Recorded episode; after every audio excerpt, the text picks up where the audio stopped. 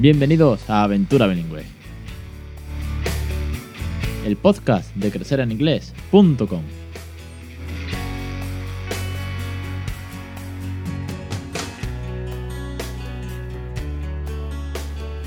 Arrancamos el capítulo 93 el 29 de marzo de 2018. Muy buenas, mi nombre es Alex Perder y esto es Aventura Bilingüe, el podcast sobre bilingüismo para aquellos que no somos precisamente bilingües, pero nos estamos esforzando en un sentido tanto de hablar una segunda lengua, de educación, de motivación, de estar aquí eh, batallando y bueno, divirtiéndonos mucho porque me consta que aunque haya buenos y malos momentos y bajonas, pero sé de sobra que os divertís con esta aventura, porque al final no deja de ser nuestra loca aventura bilingüe. Hoy vamos a hablar, hoy os propongo un juego eh, divertido sobre todo para, para enseñar los cinco sentidos a los niños, hacerlo en inglés, y no es más que tomar una tabla con palabras, verbos y echarle mucha imaginación. Antes de, entrarnos de entrar en materia, tengo que recordaros que tenéis en crecereninglés.com barra curso todos los cursos para crear bilingüe. Bueno, todos no, los que hay hasta ahora, porque esto no para. Los cursos para crear bilingüe en casa, cursos donde hablamos de educación, donde hablamos de pedagogía, donde hablamos de desarrollo, donde damos listados de vocabulario, donde tenéis formulario de contacto prioritario, hacemos hangouts una vez al mes. Madre mía, y todo esto además con videotutoriales guiados paso a paso, con ejemplos de mi hijo desde que nació hasta día de hoy, con dos años y medio casi que tiene, y de cómo se va soltando en inglés, de cómo entiende todo lo que le digo en inglés, de cómo juega, crece, se divierte en inglés. Ya, ya sabéis, ya tenéis toda la información en crecereningles.com barra curso de la suscripción, que os podéis suscribir cuando queráis, y cualquier duda me contactáis.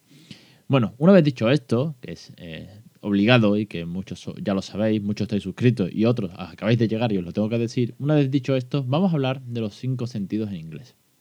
A ver, el hecho, como os comentaba al principio, y casi que os cuento ya todo, aunque ahora lo, de, lo desgrosemos un, poquito, el tema de, los sentidos es que desde que nacen eh, están rodeados eh, bueno, pues de un montón de estímulos. Y esos estímulos, en base a, los cinco sentidos, es muy importante eh, darles forma e ir desarrollándolos poco a poco. Para aquellos que no estén muy familiarizados con esto, os, diré, y que todos conocéis, las pelotas sensoriales. Son estas pelotas para bebés que tienen una cara rugosa, otra es suave, otra terciopelada, eh, una tiene un, cascabel, perdón que no me salía, otra mejor eh, tiene un plástico por dentro y suena. ¿Por qué? Pues porque eso estimula al niño a que el tacto es diferente, el sonido es diferente, el peso tal vez también es diferente y no hace más que estimular, estimular eh, bueno, los sentidos. Claro, en base a esto, que ya hemos visto cositas en los cursos, sobre todo en los juegos de, de 0 a un año, que es la idea es estimular muchísimo, porque es una forma de que ellos descubran, bueno, qué es, qué es cada sentido, para qué sirve, cómo se usa, qué pueden experimentar. Mm. Y claro, en, en nosotros está en que cuando hacemos esto en inglés tenemos que darle un sentido más allá aún. Y en este caso, el primero de los sentidos es introducir vocabulario y verbos. Luego el segundo es introducir eh, expresiones gramaticales. Y los que estáis eh, suscritos a los cursos sabéis que de esto hablo en casi todas las lecciones, mm, de, qué expresión gramatical o de qué tiempo verbal suelo usar o de qué manera meter vocabulario. Y claro, con los sentidos, ¿qué podemos hacer? Pues mire, yo os propongo, en base a una tabla eh, que existe, que hay, que os la voy a dejar enlazada en las notas del programa, una tabla de sensory words. ¿Para qué? Para que con respecto al, al oído, al gusto, al tacto, a la vista y al olfato, podáis eh, tener una serie de verbos, son, bueno, o, adjetivos, con los cuales jugar. Ojo con las tablas, eh, tablas y listados. Yo siempre digo, y los suscriptores lo sabéis bien de sobra, que con los listados eh, están para consultar, no para memorizar. Quiero decir, si los listados eh, memorizados sirviesen de algo, todo lo que estudiamos en la EGB, la lista de verbos irregulares y un montón más de listados de vocabulario, a día de hoy tendríamos un nivel excelente de inglés y seríamos bilingües. Pero claro, ya sabemos que eso no sirve de nada. Te aprendes un listado, mañana se te olvida y no lo has puesto en práctica. ¿Cuál es el truco eh, para esto? ¿O qué es lo que a mí mejor me funciona? ¿O cuál es mi truco? Vamos a dejarlo así, cada uno tiene el suyo. Pero ¿cuál es mi truco? Eh, cuando veo un listado, como el que tenéis en, el blog que acompaña, en el post que acompaña este podcast, cojo, eh, por ejemplo, de estas cinco palabras, de, de estos cinco sentidos, cojo una de cada y los trabajo. y dentro de dos, tres días cojo otra. De manera que yo me familiarice con los términos porque tal vez no conozco eh, algún término, ¿vale? Y también para que el pequeño eh, no se me agobie. Imaginaros que vamos a jugar con, no sé, el touch, ¿vale? Y decimos silky, rusty, spongy, sticky, delicate, gracie, slimy. Joder, todo eso en la misma tarde con el mismo, con dos o tres objetos no sé, no, no tiene sentido. todo esto, cuando siempre digo que hay que hacerlo con naturalidad, es porque no, no estamos en una clase, no hay que aprender solo de memoria. Con lo cual, vamos a coger pues eh, algo, por ejemplo, que sea sweet y probamos el gusto. Y claro, que sea dulce y tal vez sea, no sé, eh, me, da igual, que huela bien, ¿no? Que sea fresco o que sea picante. Y, además, eh, si imaginaros que tenemos un caramelo. El caramelo pues puede ser dulce, puede ser rugoso cuando lo, chupamos. Y si golpeamos con el caramelo, bueno, con imaginaros que es un, una piruleta, si la golpeamos en la mesa, o tal vez cuando se haya terminado para no liarla mucho, pues puede ser ruidoso. Bueno, pues en forma a eso, trabajando de una manera muy, muy natural, muy divertida, trabajando el hecho de comentar eh, ciertas cosas, ciertos objetos y describirlo en base a estos cinco sentidos, es como podemos ir potenciándolo. Esa sería, digamos, la fase introductoria.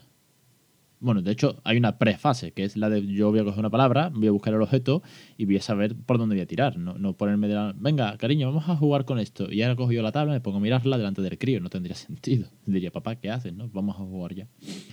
Con lo cual, una vez que tenemos esta primera parte, luego viene la segunda, que es la de refuerzo, que es muy importante, que es preguntarle.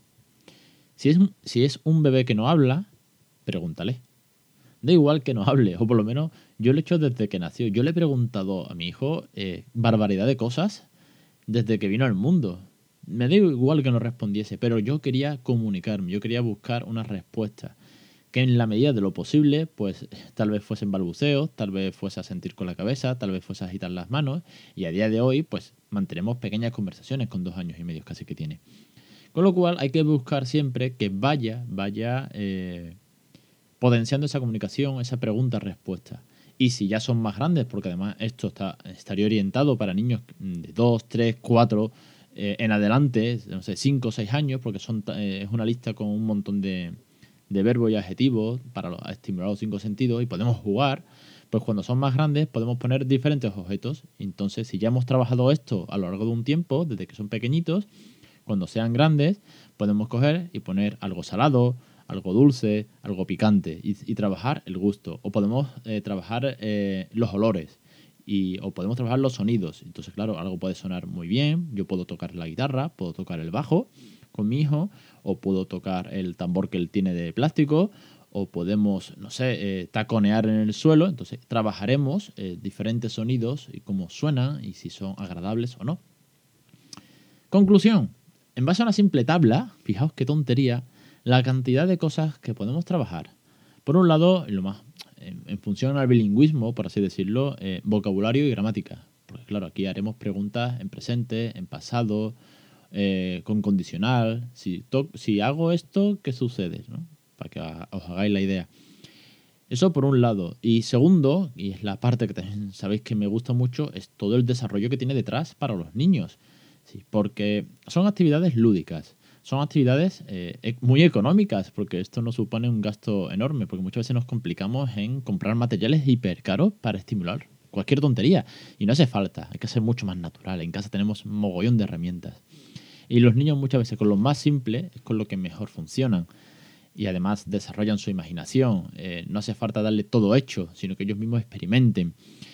Eh, desarrollamos su sentido, desarrollamos la imaginación. Madre mía, si es que es un no parar con una simple lista de palabras. Tal vez me enrollo y voy muy rápido, pero es que se me ocurren tantas cosas mm, casi del tirón, porque eh, para aquellos curiosos diré que yo los programas lo único que me hago es poner el nombre del programa, poner el recurso del que voy a hablar, o en este caso, bueno, pues la lista de palabras, o si fuese cualquier otra cosa, ponerme el recurso y en una línea pongo de qué quiero hablar. Ya está. El resto sale solo. Entonces hay programas que eh, me salen por propia inspiración y me salen por propia experiencia en casa, con lo cual me salen muy natural en ese sentido y comunico tal y como me sale. Así que, y ahora ya sí, voy cerrando el programa que si no se me estira mucho, os recomiendo eh, ponerlo en práctica, tomarlo con paciencia y como siempre, naturalidad, diversión y cariño, tal y como estamos creando bilingüe en casa. Espero que os haya gustado este recurso, ya sabéis, os dejo la lista en, el post que acompaña el podcast. Y eh, espero que me mandéis vuestros eh, comentarios o vuestros juegos con vuestros peques y que me digáis, oye, pues yo he probado con, no sé, la sandía, que está mojada porque tiene mucha agüilla, tiene mucha agua y está dulce y es rugosa por fuera. No sé, eh, mandarme qué habéis hecho y así lo valoramos, así lo trabajamos todos juntos y creo que es una, una buena forma de compartir experiencias que al final es una parte muy, pero que muy importante de esta crianza bilingüe. Nada más, os espero como siempre los lunes a las 20.20 con un nuevo curso, los jueves a las 13.05 con el podcast de Aventura Bilingüe y siempre todos los días en crecereninglés.com.